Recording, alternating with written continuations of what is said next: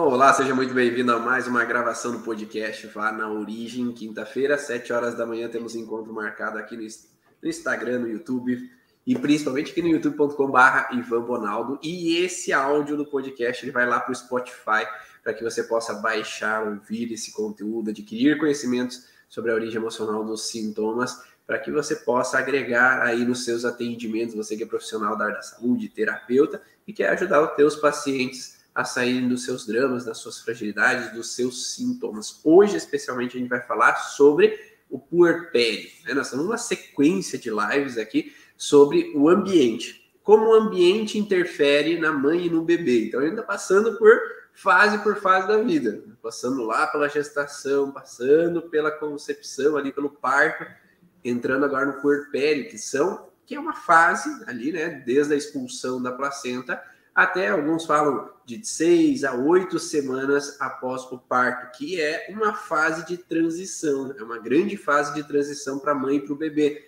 Para o bebê que sai de dentro do útero protegido para ir para o lado de fora, ali, é toda aquela transição naquele ambiente, e a mãe e o pai também, né, nessa transição, a mãe principalmente, mudança de corpo, mudança hormonal, mudança de hábitos ali naquele momento e é uma grande transição agora com um novo ser ali, deixando de estar dentro da barriga para estar no colo, né? Para estar ali junto a essa mãe. E esse puerpério, para muitas mulheres, acaba sendo com várias tensões, estresse, preocupações, conflitos sociais, e aí a gente precisa entender esses processos para poder ajudar essas mães e esses bebês que chegam até o consultório.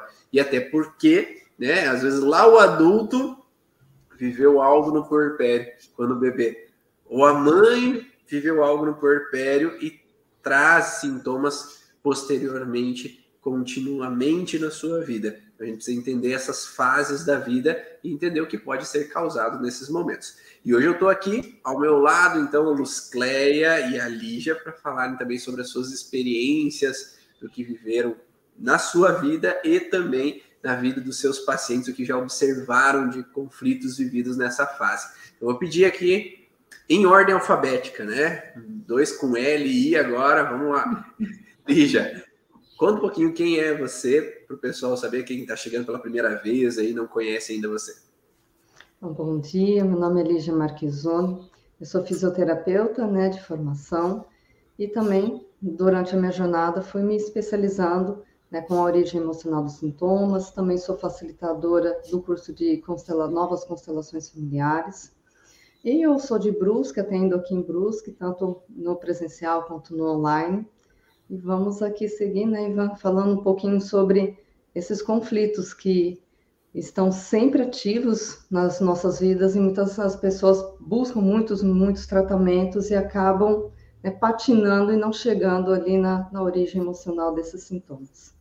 Perfeito. Luzcleia, conta um pouquinho sobre você.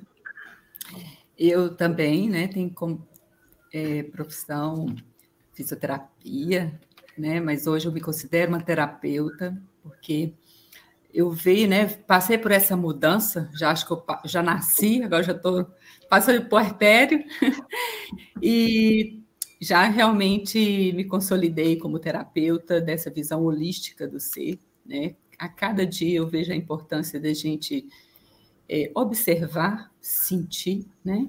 Quem somos, em que ambiente estamos, né? E por quê e o para quê.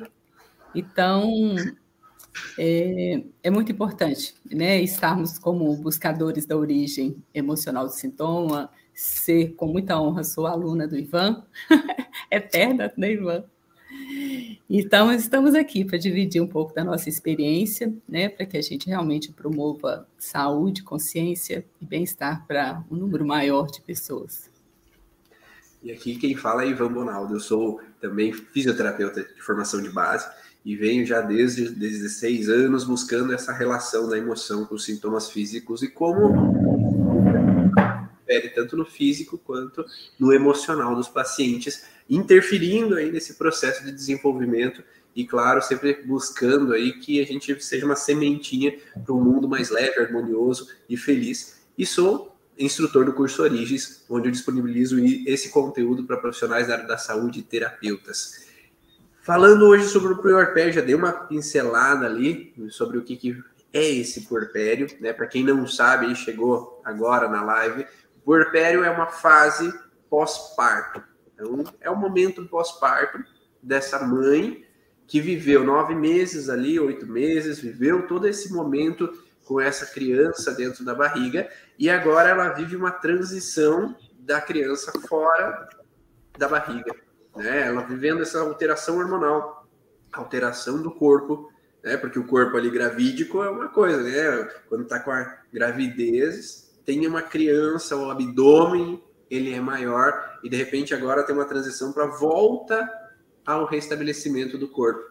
E todos esses hormônios, eles podem gerar, então, uma alteração emocional, uma alteração comportamental, pode gerar, às vezes, sintomas ali para essa mulher nessa fase, e a gente precisa entender um pouquinho esse princípio, né?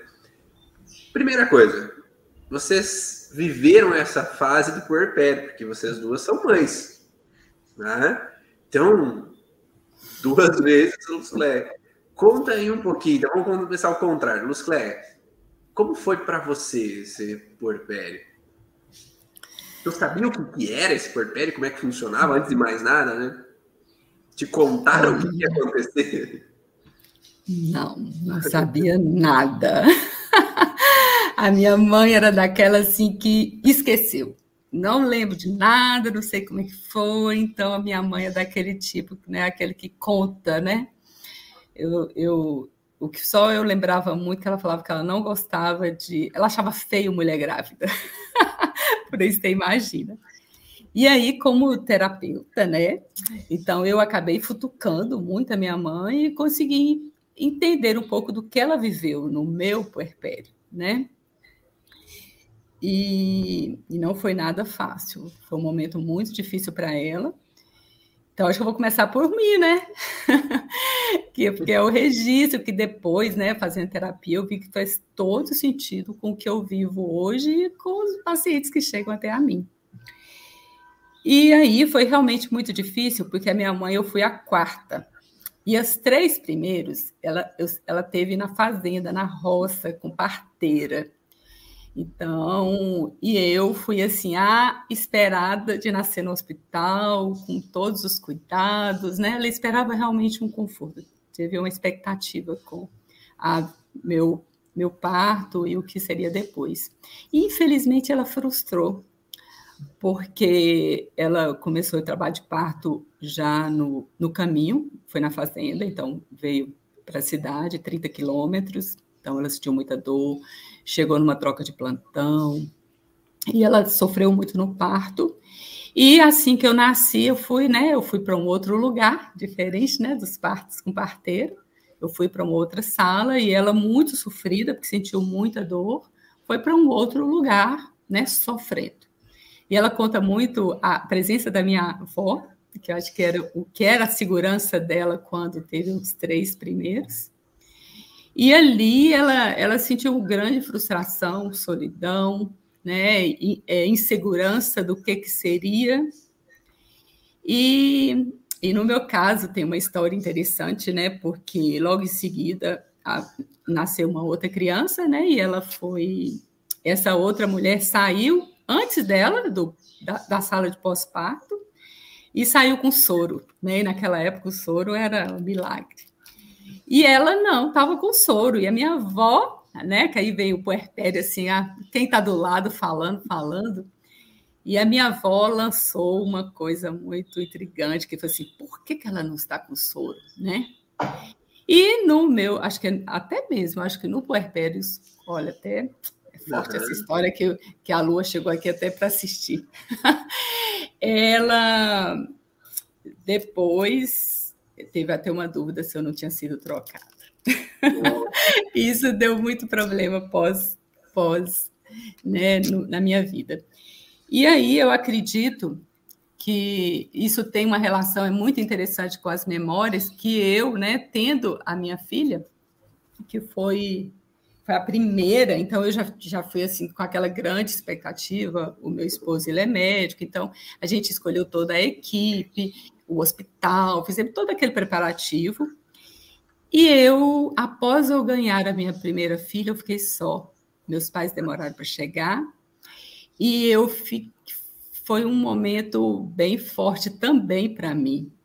Eu, a enfermagem não chegou para me dar banho. Eu só fui tomar banho muitas horas depois com duas amigas, é muito interessante, bem parteiro que foram. E depois eu vivi toda a inexperiência, né, de que eu acredito de um, um período novo, de um momento novo. Então, é, eu tinha o conforto, né, que eu tinha, tinha uma enfermeira, mas eu não tinha o conforto de ter ali a mãe, né? Eu tinha a sogra, a sogra cheia de, cheia de experiência, e, e, e ali eu me lembro, realmente um período bem assim, muito mágico, muito lindo, muito encantador de né, estar sendo mãe, mas um momento de muitos medos, inseguranças, mudanças, né? Porque a gente não dorme, então, é muito interessante a gente olhar para esse momento. E é muito interessante que eu vejo os pacientes e às vezes os terapeutas não olhando. Falo assim, passou, gente, não quer nem saber, passou. E eu, eu vejo nos meus pacientes, eu vejo enquanto profissional, o quanto que é impactante esse primeiro momento da vida da gente. Essa, essa uhum. primeira vida, né? Fora de um ambiente né, de proteção, junto à mãe, e eu vejo muitos adoecimentos que a causa realmente, né, é, esse momento contribuiu bastante. Acho que a gente pode falar um pouquinho mais posteriormente, né? Perfeito. Muito obrigado, Cléia. Lígia, o que, que você viveu de experiências?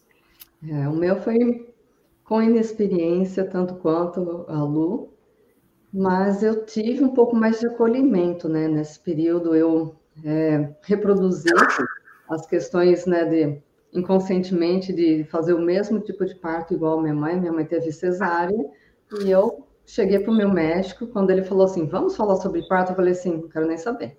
É parto cesárea e deu. Não quero sentir dor". Já começou assim, né? Enfim, é, então é, a minha filha veio dez dias antes do, do esperado, que eu comecei a ter as contrações, né? Então corremos lá para o momento da cesárea. Assim, fui, fomos bem acolhidos, o médico ele permitiu que o meu marido acompanhasse também, né? então houve esse acolhimento assim da família. Como eu vim de, do interior de São Paulo para Santa Catarina, eu fui ter a minha filha lá na minha cidade natal também. Então isso foi bem acolhedor. Eu fiquei na casa dos meus avós, então eles prepararam um quarto só para gente, tudo. Mas eu morrendo de medo, né? Porque, meu Deus, né? E agora, né? principalmente quando eu fui para casa. Nós saímos do hospital, ocorreu tudo bem, assim, foi bem, bem tranquilo esses primeiros momentos. Mas aquela questão da inexperiência, né, e tinha a família inteira, né? Cada um com um tipo de experiência, né? Era muito interessante. É, e o meu maior medo sempre era dar banho, né? Meu Deus do céu, que medo de afogar aquela criança. Mas foi assim, é, bem acolhedor, né? Mas eu, após os, os 30 dias, eu voltei né, aqui para o sul. Aí é que a coisa pegou, né? Porque aí você não tinha mais ninguém, era você e você, né? Você e a criança, agora tem que dar banho sozinha, né? É, então foram alguns momentos onde eu tive esse acolhimento, esses primeiros cuidados. Porém, é aquela questão, né, Lu? A gente é, ninguém ensina tudo isso para gente. É, hoje eu vejo bem diferente, né? nós temos aí as doulas, a gente tem um, uma, uma questão de ensinar muito melhor né, do que até na, na minha época, minha filha não faz tanto tempo assim, mas é um movimento que eu via que ainda estava começando né, com as doulas, com todo esse movimento de, do preparo do, de, de todo esse acompanhamento. Então, essa questão do puerpério, assim, ela é impactante realmente para a mulher, porque você sai do hospital, né? Você vê lá na televisão, as mulheres saem lindas, maravilhosas, acabou a barriga, né? Mas que a gente não, como assim não, né? Eu até brinco, meu, meu ginecologista, meu obstetra é muito assim, né, brincalhão. Eu falei, meu Deus do céu, eu tô desse tamanho ainda, né? Ele falou, tá, tu demorou nove meses para chegar desse tamanho, você acha que em um dia vai acabar? Né? Então, e é uma frustração, que a gente quer que o corpo volte logo. Sim. Né? E tem essas complicações emocionais, sim, porque daí você não tem mais a sua rotina. Né? Todo mundo acha que ah, é tão fácil quando a gente vê os outros ou quando a gente vê na televisão, né? Tudo tão organizadinho. E eu me lembro que assim, o fato de eu ter que sair de casa era um transtorno.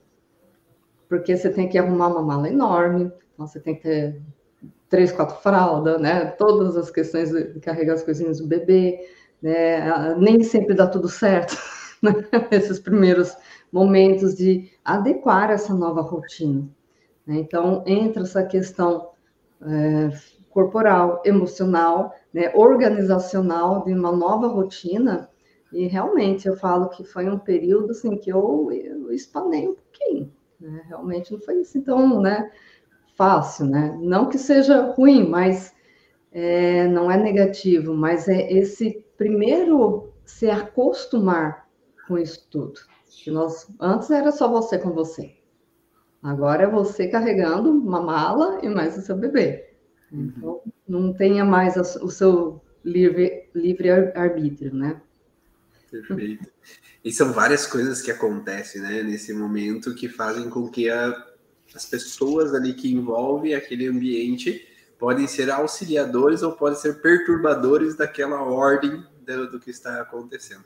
E uma coisa que você falou interessante, Lígia, é que é, em alguns hospitais, em algumas fases, não foi permitido o pai entrar, não é permitido ter alguém de acolhimento.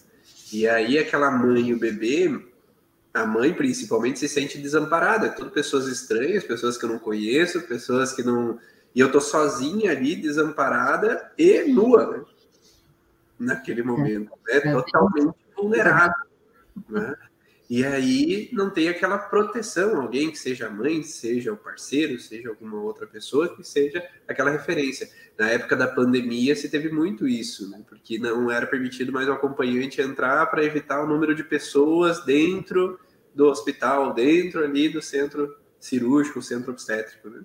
Então foi diminuindo e aí volta aquela sensação, às vezes, de desamparo, de desproteção. Né? E, e também no contexto de que às vezes, se o bebê tem que ser levado, né? Às vezes, em hospitais que fazem o processo de pesagem, vacinas numa outra sala, às vezes o, o, o, vai com a criança, né? O pai vai junto e a mãe fica só. Então, exatamente naquele momento de fase de expulsão da placenta, que é onde que se coloca que é o início do puerpério, a mulher está só, né? Às vezes está só ali e aonde que está meu filho, né? já começa assim. E eu acho que principalmente esse onde estar meu filho, que não está aqui comigo, que não está nesse contato, que não está nessa liberação de ocitocina, né? Que é esse contato físico, esse vínculo, essa relação mãe-bebê, que faz essa diminuição do hormônio que vai dar realmente esse bem-estar de vínculo entre mãe e bebê e interferir, às vezes, nesse vínculo posterior. Às vezes há uma ruptura desse vínculo que às vezes é difícil restaurar o vínculo mãe-bebê posteriormente. Né? E isso pode começar já antes do porpério. Né? Então, vou voltar às perguntas. Eu vejo que mulheres que passaram por dramas anteriores, por exemplo, que a mãe viveu uma perda de filho, ou que essa mãe viveu uma perda de uma criança anterior, elas podem ter muito mais tendência a, nesse momento, não querer perder o filho de vista. Não sei se é, pode ser isso, Lígia. Assim, até é, eu tive recentemente uma cliente que veio tratar uma questão da, da filha com uma crise de ansiedade, com pânico. E nós fizemos uma linha do tempo, né, para a gente entender ali o que estava acontecendo. E ela também não se lembrava. E a, menina dela, com sete meses, é, sete meses e meio, nasceu. Então, foi para a incubadora, teve esse interrompimento, né? Então, ela está com 10 anos. Então, ela começou né, a relembrar esse fato. E foi bem interessante que a mãe também, no momento de fazer essa linha do tempo, ela também lembrou que o parto dela né, não, não foi prematuro, porém, ela também passou por um momento né, de, de, de, de olha, tava, não estava nascendo, estava difícil nascer. Então, a reprodução e esse interromper né, causa né, na, no posterior ali na pessoa algumas questões que uh, não é associado, eu já não me lembro né?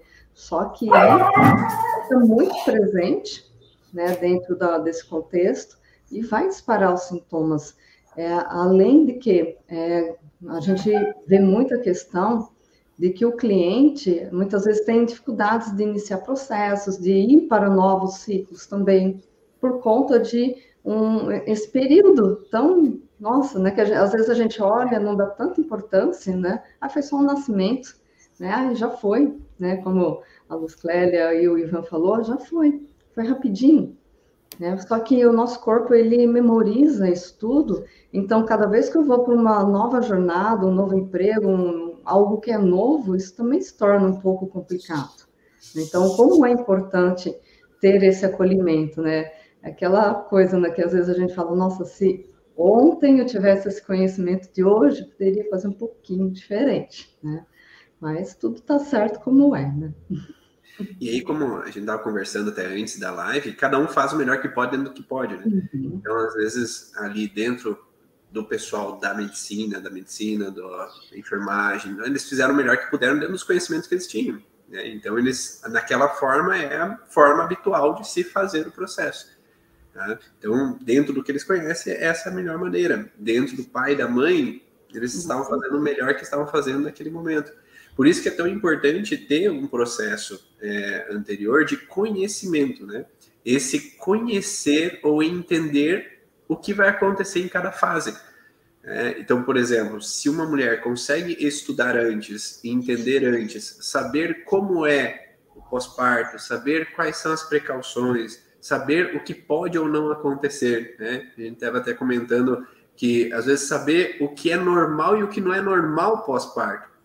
Porque, às vezes, a mulher vai sair do parto e vai achar que amamentar é tudo ok. É simples, uhum. fácil. Né? Mas, às vezes, não é. Por mais que seja algo fisiológico, biológico, natural, às vezes tem um bico que é um pouco mais para dentro, a criança tem uma dificuldade, às vezes com o freio da língua que possa dificultar ou amamentar.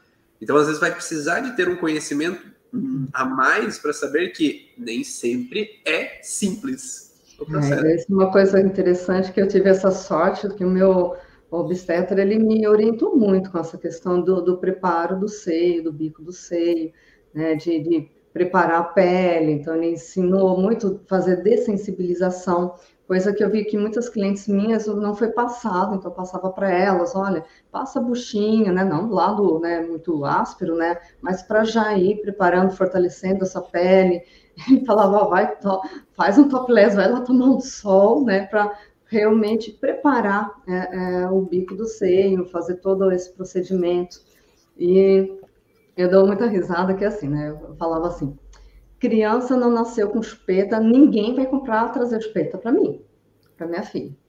Em três dias eu falei, pelo amor de Deus, uma chupeta. Não aguento mais. Porque realmente eu não tive, é, tive a sorte de não ter uma, rachadura, nada, né? Mas realmente, né, é, é, dói, pode se machucar. Né? Então tem que ter um preparo, né? Então eu sempre eu dou risada, né? Nessa questão. E, e, muitas vezes uma mãe que às vezes tem a dificuldade, ela se sente incompetente ou incapaz, uhum. né, Luz Cléia? E isso pode ser um dos sintomas que pode vir no puerpério. Sim, eu, eu, você tá, vocês estão falando aí, voltando na, na Lígia, né, do acolher. Na hora que vocês me falaram que eu pensei, falei assim, gente, quem, quem aquela mãe gostaria que tivesse ali naquele momento? Uhum. Né? Quem que eu gostaria que tivesse aqui nesse momento? Porque é um momento muito delicado para a mãe. Né? A criança é o centro das atenções quando ela está bem, ela está saudável, e a mãe, é, a mãe já não é mais o centro das atenções. E, Ou é quando a criança não está bem, né? Ela é culpada. Ainda isso. E, e, muito interessante, quando você me fez a, minha primeira, a primeira pergunta para mim, depois eu fiquei refletindo aqui, eu só falei da minha primeira, minha, meu primeiro parto. Eu não falei do segundo parto. Uhum. E aí eu fiquei pensando nisso, gente, olha o DHS aí. olha como a gente fixa na, no primeiro registro, como a gente fica na primeira história, né? Porque quando você me perguntou, eu, eu me lembrei na hora do meu parto, do que a minha mãe viveu comigo, embora eu fosse a quarta, mas foi um momento novo para ela, então o quanto que isso foi impactante para mim e para ela, quando eu converso com ela hoje. E a minha primeira, meu primeiro parto, a minha primeira filha. O segundo, não, já foi o segundo. Já eu já fiz. Aí o que eu, aconteceu de desagradável no primeiro, na primeira, eu, eu abortei e fui para um segundo, né? Fui para um outro hospital, escolhi um outro obstetra, um outro pediatra. É, a minha família estava já lá presente, que aí eu já quero, minha mãe vai estar lá, meu pai. Então, foi um momento assim muito tranquilo. Então, eu nem me lembro muito quando você me fez essa pergunta. E aí, então eu reforço aqui a importância da memória, né? O quanto que o que a gente vive hoje realmente está relacionado com um, um DHS. E outra coisa que vocês falaram aí que para mim eu quero ressaltar aqui, a importância do sentir, né? Porque aí que vem, né, quando a gente tem a felicidade de encontrar um paciente que vem grávida, né? Ela vem grávida, ou seja, ela tem essa oportunidade de já, já se preparar melhor, ampliar o conhecimento, libertar as crenças, né, os paradigmas. É uma outra situação. Se não é, a importância dessa mãe já realmente entender o que é sentir e o quanto que o, tudo que ela está sentindo ali tem uma importância imensa, né? se eu estou com medo, se eu estou com raiva, se eu estou só, se eu estou com dor, o que, que meu filho está sentindo, né, Ivan, né, é, Lídia? Porque hoje eu entendo isso, né? Hoje a gente trabalha com isso, hoje eu dou valor para esse sentir. Mas quando eu tive a minha primeira filha, que tem 20 anos, ela já está com 20 anos, não, era que eu, eu precisava de atender uma expectativa externa. Eu precisava de atender um padrão, né? Então eu tinha que estar ali de acordo com o que eu fui criada, né? Do que foi imposto. E realmente a gente fica para depois. E aí, né, eu recebo muitos, muitos pacientes, muitas mulheres que tiveram depressão pós-parto. Muitas tiveram depressão pós-parto. E hoje eu entendo, porque realmente eu não tive depressão, porque eu tive um acolhimento. Não foi o acolhimento que eu queria, que na verdade era da minha mãe. E agora, aqui na live, eu tenho um insight que eu entendi, porque minha mãe não teve a mãe dela, em nenhum dos partos que a minha mãe teve, minha mãe teve cinco partos. E nenhum desses a mãe dela estava com ela. E eu me lembrei aqui da minha irmã também, que ela ganhou o neném dentro da casa da minha mãe, Porém, ela o tempo todo ressalta que quem esteve do lado dela fui eu. Fui eu que ajudei com é, ela, porque ela não conseguia dar o mamar, ela não conseguia fazer, eu já estava estudando fisioterapia. Então, como reproduz, né, Ivan? Como as memórias são passadas para frente e a gente, quando não tem essa consciência, a gente está presa a esse padrão e a gente repete inconsciente, inconsciente, né? E para algumas mulheres, né, vamos ressaltar também o outro lado, que as mulheres que eu atendi, a mãe estar foi um problema. A mãe estar foi um problema. Então, para algumas, vem a mãe como uma proteção, vem a mãe como um suporte, querem ser aquela acolhimento, querem ter aquela proteção ali naquele momento, né? Aquele acolhimento de alguém que já tem experiências, de alguém que já viveu aquilo anteriormente, que já teve os seus processos. Mas para outras pessoas, a mãe é tão é, ela é tão visualizada como uma crítica, ela é tão visualizada como impositora, ela é tão visualizada como agressora com as palavras, que às vezes aquele momento se torna às vezes mais incômodo ainda, porque já tem experiências prévias daquele vínculo mãe e filha, que agora quando a filha precisa da mãe, às vezes aquela figura não é uma figura bem recebida. Então eu prefiro ficar sozinha do que ter minha mãe aqui. Só que daí essa questão que veio já desde sempre, porque eu me, me prefiro fazer de forte. Eu, eu tenho que dar conta porque eu nunca tive com quem contar. Faz com que aguente o tranco. E nesse querer aguentar o tranco, realmente veio isso que tu falou, Lúcio. Aquela pessoa não compartilha. ela não tem com quem desabafar, não tem com quem falar. O marido, às vezes, no dia depois do parto, foi jogar futebol, né? Não estava ali para dar o suporte, né? Então ele foi trabalhar e voltou, foi viajar e voltou depois de 5, 10 dias, 15 dias. Então essa sensação de desamparo, de não ter alguém ali comigo, faz com que às vezes tenha esse processo, né? E aí a gente tem que ponderar também o que é essa rede de apoio. A uhum. rede de apoio é uma rede que vai amparar e apoiar essa mulher no pós-parto, no puerpério. E essa rede de apoio tem que ser de apoio, não de crítica. Não é uma rede de crítica, é uma rede de apoio. Então, por isso que sentir que eu tenho alguém para perguntar, sentir que eu tenho um grupo do WhatsApp, um grupo do Facebook, né, que eu posso sentir amparado, porque aquelas mulheres também estão vivendo o mesmo que eu, já viveram o mesmo que eu, sentir num grupo de amigas que realmente são amparadoras e não críticas, não, você está fazendo errado, não, não é desse jeito. É, então, que possam, às vezes, auxiliar acolhendo, ou mesmo um grupo familiar, né? É, então, essa, esse amparo. É, aí, a Beatriz colocou, às vezes até a sogra pode ser um amparo, dependendo da sogra, né? Porque, porque para muitas fi, para muitas mulheres, a sogra é como uma mãe. E para aquela sogra é como uma filha ali que está tá tendo um filho.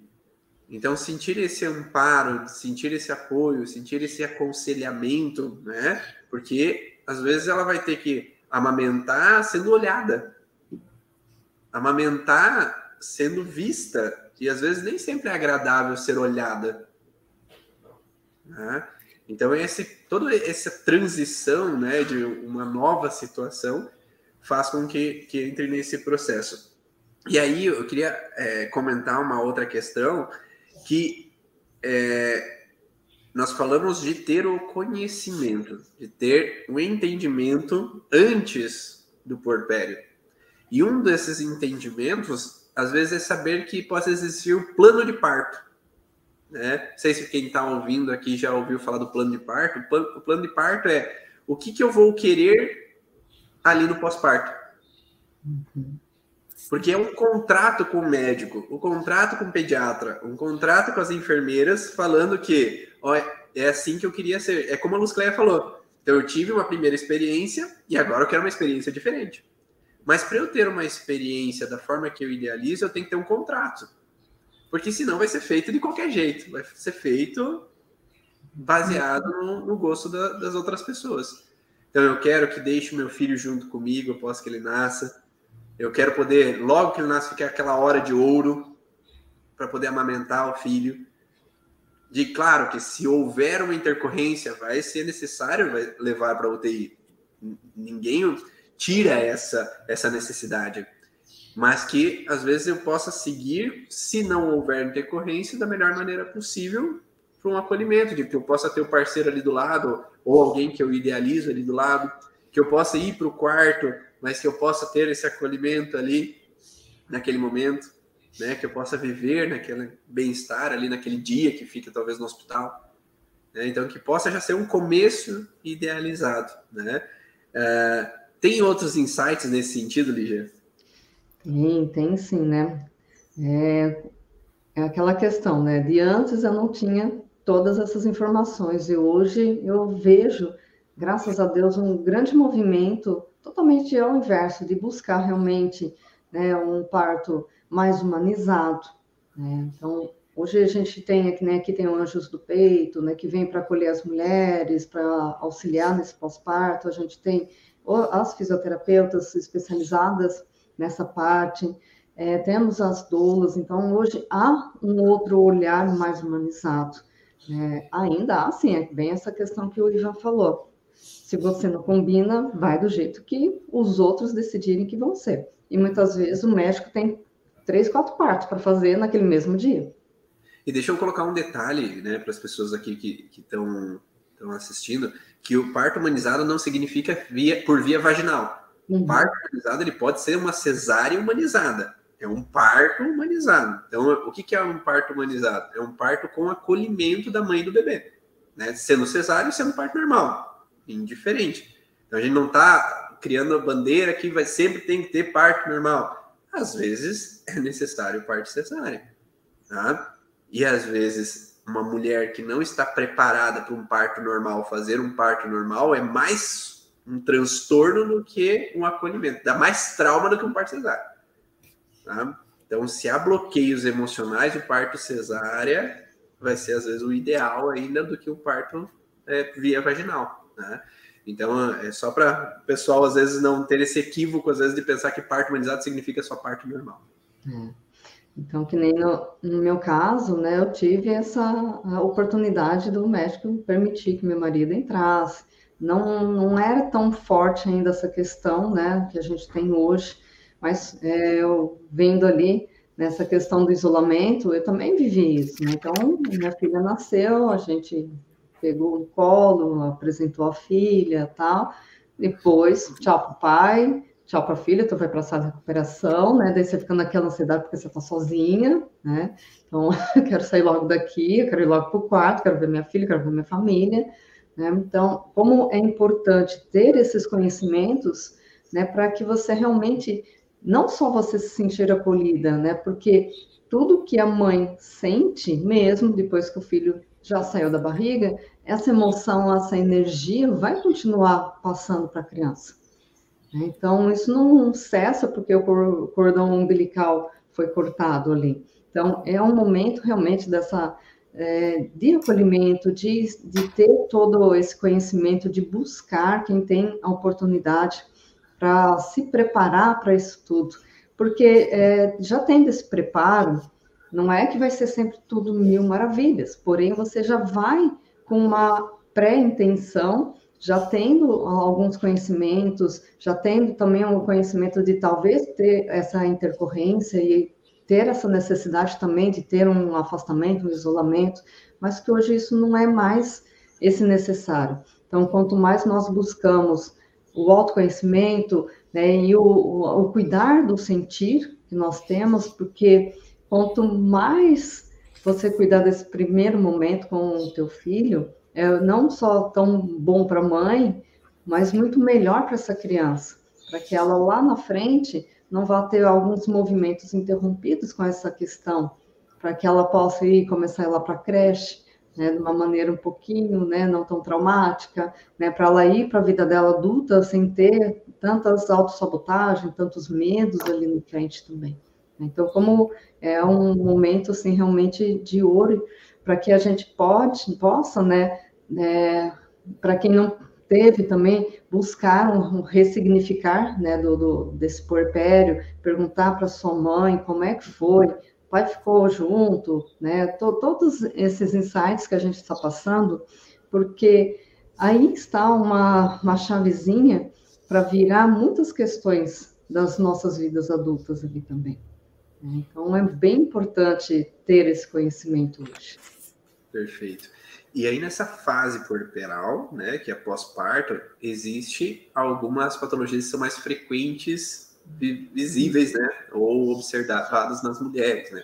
Então, antes de a gente entrar no baby blue, depressão e psicoses, é, existe um, uma cautela muito grande, porque muitas mulheres acabam tendo um pós-parto com risco à vida. Porque às vezes não tem também esse conhecimento, ou não é explicado totalmente sobre, às vezes, hemorragias pós-parto, ou alterações que podem acontecer pós-parto. Então, é, busque sempre que essas pacientes tenham o acolhimento do médico e elas possam não ver tudo como normal, né? Porque às vezes vai ter uma outra pessoa que fala, não, tá sangrando, é normal. E daí, de repente, tem um sangramento de tal forma que você vai perdendo sangue, né? E isso pode ser perigoso, né? Risco à vida para essa mulher. Então, que ela possa estar sempre sendo acolhida para dialogar, conversar, para saber o que está acontecendo.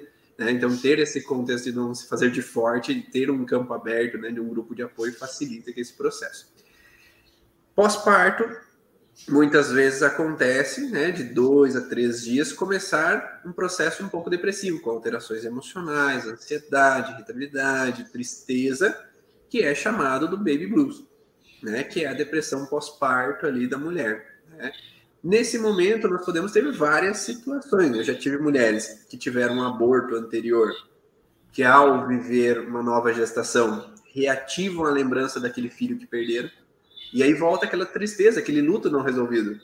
Ou que perderam seus pais muito recentemente e que às vezes agora, na hora que estão com seu filho, agora meu pai e minha mãe não estão aqui, então reativam aquele luto do pai e da mãe que não podem vivenciar aquele contexto do contato, ou mesmo essas sensações de incapacidade, né? Será que eu tô cuidando direito? A criança tá chorando, eu não tô amamentando direito, eu não tô conseguindo amamentar, eu não tô conseguindo amamentar, tem que dar suplemento, daí do suplemento gera cólica, daí a cólica gera mais choro, daí eu não sei o que fazer. Então vira uma bola de neve, né?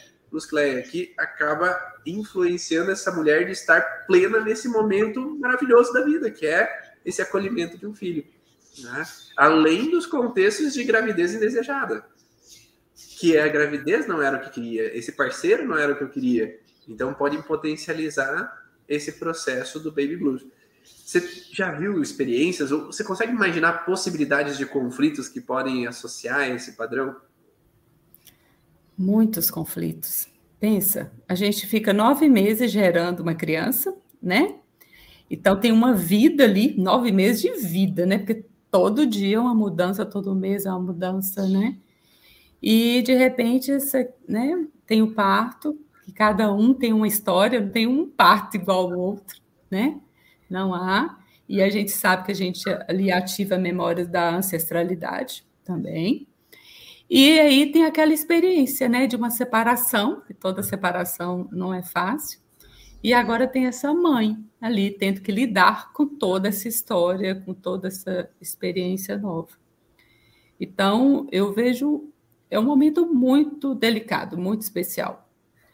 É, eu tive eu tive o um caso assim, vamos falar dos mais difíceis, mas eu tive um caso de uma mãe que infelizmente ela engravidou, não engravidou do marido, e né, ela, ela não tinha relação quase com o marido, o marido até então era, não era fértil, e, e de repente ela acaba que, como ela não tinha relação, acabou que encontrou um ex, um ex-amor, engravidou, e depois teve esse filho. Então, e só e aquilo era um segredo, né, dela.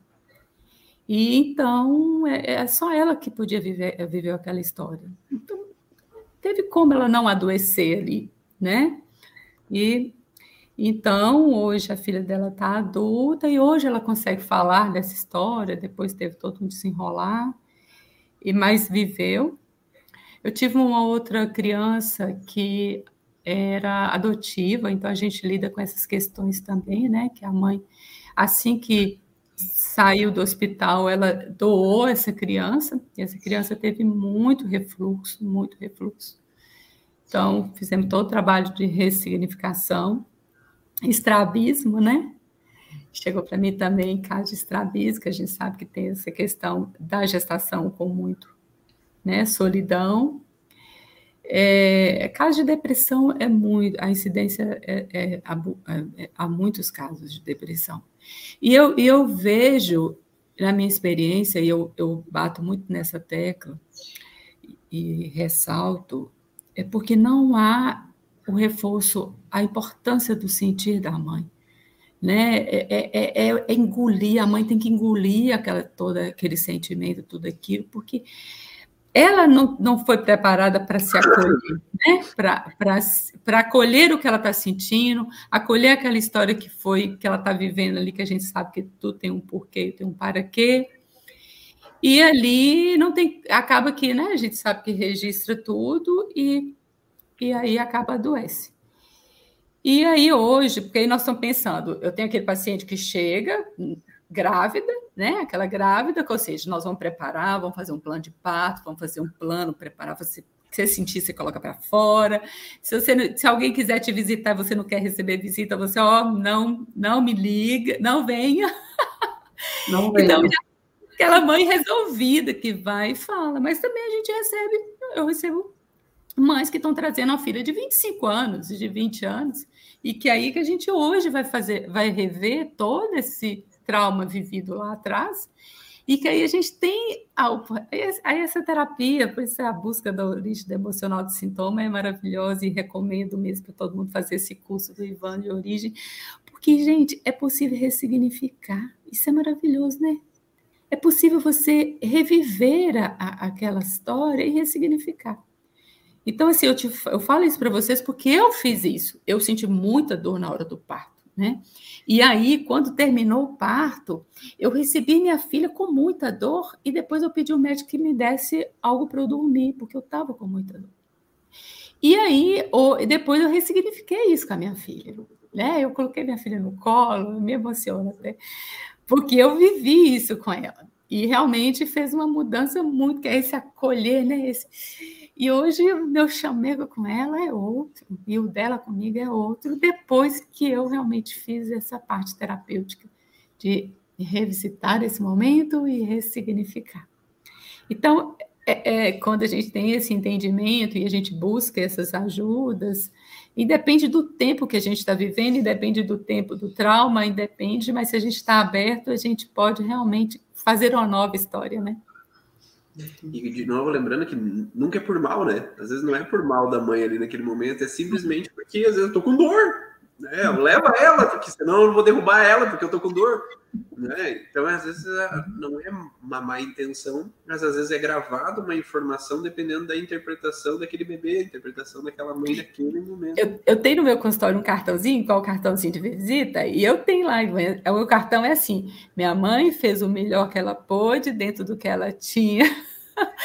eu, né, eu tô emocionada, mas eu tenho um cartãozinho mesmo, porque isso é normal, né? Infelizmente, a gente, todo mundo quer culpar, quer julgar, e não é. Não é por aí, isso não cura, isso não ressignifica.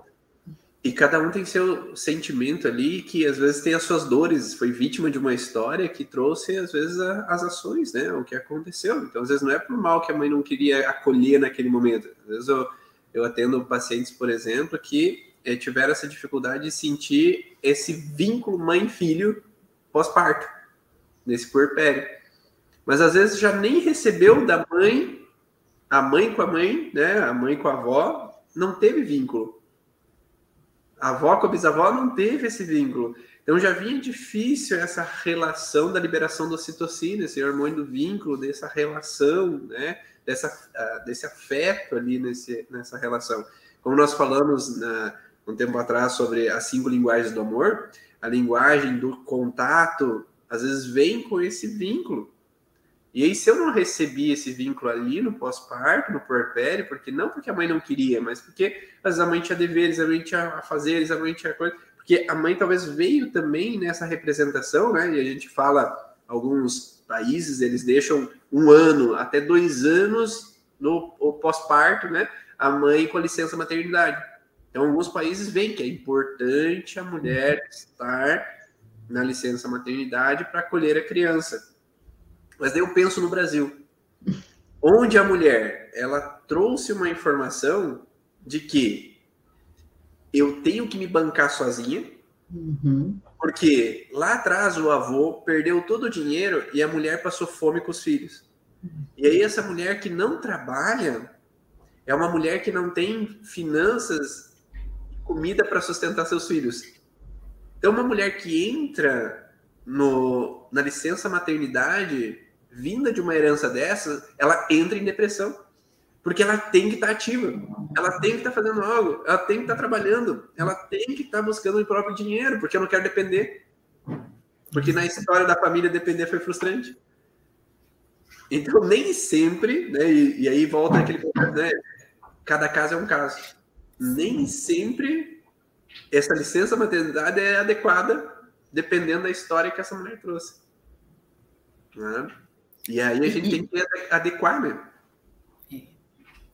E na, a Eliana coloca aqui, né? É, o conflito quando vem de uma relação né, indesejada ali. É, uhum. eu vejo isso na minha prática clínica, que realmente sempre há uma associação desse primeiro um mês né, de nascimento com o primeiro mês de, de gestação. Eu vejo realmente uma relação disso, né? Então, se realmente a concepção foi uma concepção com amor, se não foi, se foi, é, sempre há uma relação. É, é muito interessante isso. É, então, é isso. Se realmente o bebê. Do abuso Sim. também, né? Que eu já recebi é, mães com sintomas, né? Eu tive uma específica que ela é, tinha é, uma dermatite muito impactante. É, depois fui né, na história da coleta da história da moléstia dela ali, ah, como foi tua gestação? Ela foi abusada. Então, ela tem contato com a criança todo dia. Ela teve depressão pós-parto. Ela não queria, ela era adolescente ainda. Né? Então, como é impactante tudo isso. Então, cada vez que ela né, olha o conflito, você ter que cuidar de uma criança que gera-se um vínculo, mas também te coloca dentro do teu próprio conflito. Então, um movimento dessa adolescente que foi cortado, um movimento violento, que gerou um filho onde ela cuida desse filho. Né? Então, quantas questões emocionais ela precisa lidar, né? não só para depois sanar o que está no externo, mas principalmente para curar esse interno dela. Né? Como foi intenso. Então, tem que olhar com muito carinho né? e muito cuidado para também, até na forma como vai ressignificar. É, para às vezes também não colocar um pouco mais a pessoa lá no conflito. Então, temos muitos e muitos casos, os mais né, de não ter tanto conhecimento, mas de buscar, tem aqueles casos mais graves, onde vai se gerar né, essas depressões pós-parto, assim como muitas vezes a gente ouve aí na, na televisão, nunca é bons fatos, dessas é, mais intensas, que chegam até a matar a criança, né? Não, o Ivan acho que pode falar um pouco mais dessa questão ali da, da, dessa parte de constelação, né? Que a pessoa chega a esse ato de uma forma que ela não, ah, mas a pessoa não era assim, ela não tinha essa tendência. O que que a levou uhum. a esse ato tão intenso também, né? Então nós falamos do baby blue, que é o contexto de uma pequena depressão pós-parto, que dura ó, de um a dois meses. Temos a depressão mais profunda, que dura às vezes até um ano ali, que a pessoa fica mais nesse processo, com necessidade às vezes de medicamentos, né? Claro que nesse um, dois meses é importante também o tratamento, né? Porque não é porque a mãe está com depressão que geralmente fala, não, é, vai passar. tem que ser acolhida, né? Se não for acolhida, isso vai influenciar esse vínculo da mãe e bebê, né? E nós temos a psicose pós-parto. Psicose pós-parto significa uma mudança de pensamento ali e a mulher ficar fora da realidade. Né? Então, pode ser contextos de pensamento em morte, pensamento em, em matar a criança, né, mesmo, pensamento em jogar a criança para fora da janela, pensamento de perseguição, pensamento de que vão roubar a minha criança ou que estão fazendo alguma coisa de mal para minha criança. Então, às vezes, são contextos alucinatórios, né? Então, a mulher vai ficar com alucinações e nessas alucinações ela foge da realidade. Então, ao fugir da realidade, ela pode cometer atos ou pensar em situações que às vezes não são reais. Mas, de novo, baseados em históricos pregressos. É muitas vezes históricos pregressos que vêm dessa relação. Eu estou alucinado que trocaram meu bebê na maternidade. né? Então, entrou uma alucinação, entrou um pensamento baseado em um histórico que talvez já aconteceu. Né? Talvez na família já houve, talvez na história da família houve uma suposição mais intensa com relação a esse processo. Ou que houve realmente segredos né, de um filho que não era filho daquele pai. Ou, como eu já tive históricos aqui de pacientes que a criança morreu, o pai foi lá, adotou uma outra criança, colocou no lugar e não contou para ninguém. Então, aquela menina que foi assumida na família não era a filha, mas que ela foi colocada exatamente para suprir uma falta. E aí cria talvez um processo que vai ser replicado no próximo na descendência né, dessa família. São segredos que ficaram escondidos e que criam talvez psicoses, que criam pensamentos alucinatórios baseados em algo que não foi resolvido no passado. Né? Isso a gente chama então de dessas psicoses que são é, mudanças comportamentais, mudanças de alterações emocionais devido a um, um, aumento de número de conflitos ao mesmo tempo. Então, quando tem mais de um conflito ao mesmo tempo, pode gerar essas psicoses. Né? Ou contextos persecutórios, onde, por exemplo, na história da família, houve uma mulher, é, meio história de, de Cinderela, é, Cinderela, não, de Rapunzel, né? Que é a ex do pai, ameaça atual de que se ela tiver um filho, ela vai roubar o filho dela. E aí eu vou roubar teu filho, eu vou roubar teu filho, eu vou roubar teu filho. E aí fica nesse processo que na mãe, quando nasce aquela criança, ela tem que estar tá com o olho na nuca, ela não pode dormir. E aí uma mulher que não pode dormir entra em processos de alterações, né? Porque se ela perdeu a criança de vista, um perigo pode acontecer. Se ela deixar a criança na creche, alguém pode levar. Tá? E aí vem todo esse processo alucinatório, né? Baseado num processo anterior, baseado num processo que aconteceu. Ou provavelmente em campos sistêmicos, né, Ligia? Com certeza. Com certeza, a gente vê é, muitas intrincações né, com essas questões de, de principalmente de relações triangulares, né? Um, amante, um amante, né? Então, há muitas conexões e muitos emaranhados ali, né? Que geram muitos contextos, né? A Luz Clélia até comentou o fato ali né, dessa questão da, da, da, dessa filha que nasceu, que não era do marido, né? Eu vejo assim, eu tive uma cliente que, assim, que me chamou bem a atenção com relação a isso, onde a mãe teve um caso com o irmão, que ela só foi saber que era irmão depois que ela já estava grávida. Só que ela nunca contou para a filha que o pai é um irmão. Né? E quais são as consequências disso? Né? De tantos segredos. A, essa pessoa, essa, que já é uma mulher hoje, ela tem aquela questão da, da constelação do emocionalmente morto. Então, ela, ela teve vários tipos de, assim, parece que ela nunca se encontra em lugar nenhum. Então, ela tem dificuldade de relacionamento. Hoje, ela assumiu uma identidade que é, ela não é mais a mesma pessoa de cinco anos atrás. Ela se tatuou inteira, cheia de piercings, sabe? Ela raspou a cabeça.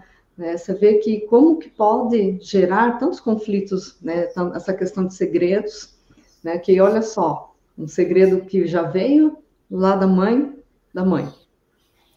E a vida sempre te coloca dentro de uma oportunidade de reatar algum segredo. Olha, eles moravam em estados diferentes e foram se conhecer e tiveram um filho, sendo irmãos, sem saber. Então, a gente tem muitos contextos de emaranhados, muitas projeções também. É, às vezes, ah, ah, pode haver uma projeção na criança de um amor escondido. E isso vai dar, causar entre essa triangulação mãe, pai e filho também um contexto ali de, de dificuldades de relacionamento, né? Ah, aquele filho que não, não se ajusta, aquela criança que é complicada, né? O que está será a, sendo projetado dentro dessa família? Porque o que, que essa criança está exprimindo para que alguém olhe dentro dos seus comportamentos? Então, tem realmente muitos intrincamentos dentro de segredos e essas triangulações, né, que vão além. Daí a gente vê os consultórios médicos cheios de crianças sendo medicadas devidamente e o, o contexto também da, da mãe que morre no parto e a criança sofre muito. E aí, quando tem seu filho, e se eu morrer, como é que o meu filho vai ficar? Então é melhor que ele morra junto comigo. Então, às vezes, veio esse pensamento de morte, né, naquele momento pós-parto. O medo da mãe não querer ter filho porque o nascimento dela, a mãe morreu ou quase morreu. Eu pego muito essa dificuldade de mães que têm medo de mulheres, né, que têm medo de engravidar, medo de que a criança morra, né, e às vezes ela, conscientemente aqui, conversando, ela não lembra. Aí uhum. vamos olhar, vamos olhar, né, vamos investigar a história familiar, daí, opa, lá no parto dela houve uma intercorrência. Então, hoje ela tem esse medo de gestar e a criança morrer. Sim. Eu já recebo, né? Porque você pensa o Covid, as crianças já estão com três anos, né? Então eu já recebo muitas crianças no meu consultório, por causa de medos vividos, né? Lá da época do Covid, das prisões. Então a gente já está vendo isso na prática, né? Bastante, infelizmente. Né? Infelizmente. Por isso que é importante a gente estar tá falando sobre isso, né, para ter essa tomada de consciência, para que os pais entendam que pode ressignificar, pode cuidar, porque senão vai gerar realmente um transtorno, né, psicótico aí, infelizmente. Muitos medos, abandonos, todos esses contextos associados, né? Chegamos ao fim do podcast, vá na origem de hoje, espero que você gostado dessas informações sobre o puerpério, essa fase, que ela é muito importante, porque é uma fase onde tem um imprint ali de informações nessa criança, que vai, às vezes, reverberar nas suas alterações futuras e para essa mãe também, que vai dificultar, às vezes, nesses processos de vínculo, nesses processos de relacionamento. E, Lígia, onde que o pessoal pode te buscar, te conhecer mais, ou fazer um atendimento? Então, aqui pelo Instagram, né? O meu Instagram é o arroba Lígia Marquezone, né? Eu estou morando aqui na cidade de Brusque, em Santa Catarina, Faço também meus atendimentos online com as constelações, com a apometria, reprogramação, ali com a origem emocional dos sintomas, né? Então, tá fácil aí de, de hoje com a, com a, nossa tecnologia, o mundo ficou mais próximo também, né? Musclé, onde que o pessoal pode te encontrar para fazer uma sessão contigo ou saber mais informações? Uhum, presencialmente eu atendo aqui em Teoflotone, Minas Gerais, e em Belo Horizonte também. E online, né? Ou quiser né, conversar um pouquinho mais, saber informações, através do meu Instagram, no direct lá, luscleia.sanders. Perfeito. E aqui quem fala é Ivan Bonaldo. Você pode me encontrar dentro do Instagram, arroba Bonaldo, dentro aqui do youtube.com.br Ivan Bonaldo, tem várias outras lives, e esse podcast, o áudio dele vai lá para o Spotify, então se você quiser baixar o Spotify, que é o stream de áudio, que você pode ouvir esse conteúdo e mais outros conteúdos sobre a origem emocional dos sintomas, vai lá no Spotify, procura podcast Vá na Origem, de Ivan Bonaldo, e lá você vai conseguir adquirir várias e várias informações caminhada, numa viagem, para que você possa aproveitar o teu tempo adquirindo conhecimentos. Um grande abraço e nos vemos numa próxima live. Ou vem também para o curso Origens, você que é profissional da área da saúde e terapeuta que quer aprofundar nesses conhecimentos, acesse o site cursoorigens.com e lá tem mais informações. Tchau!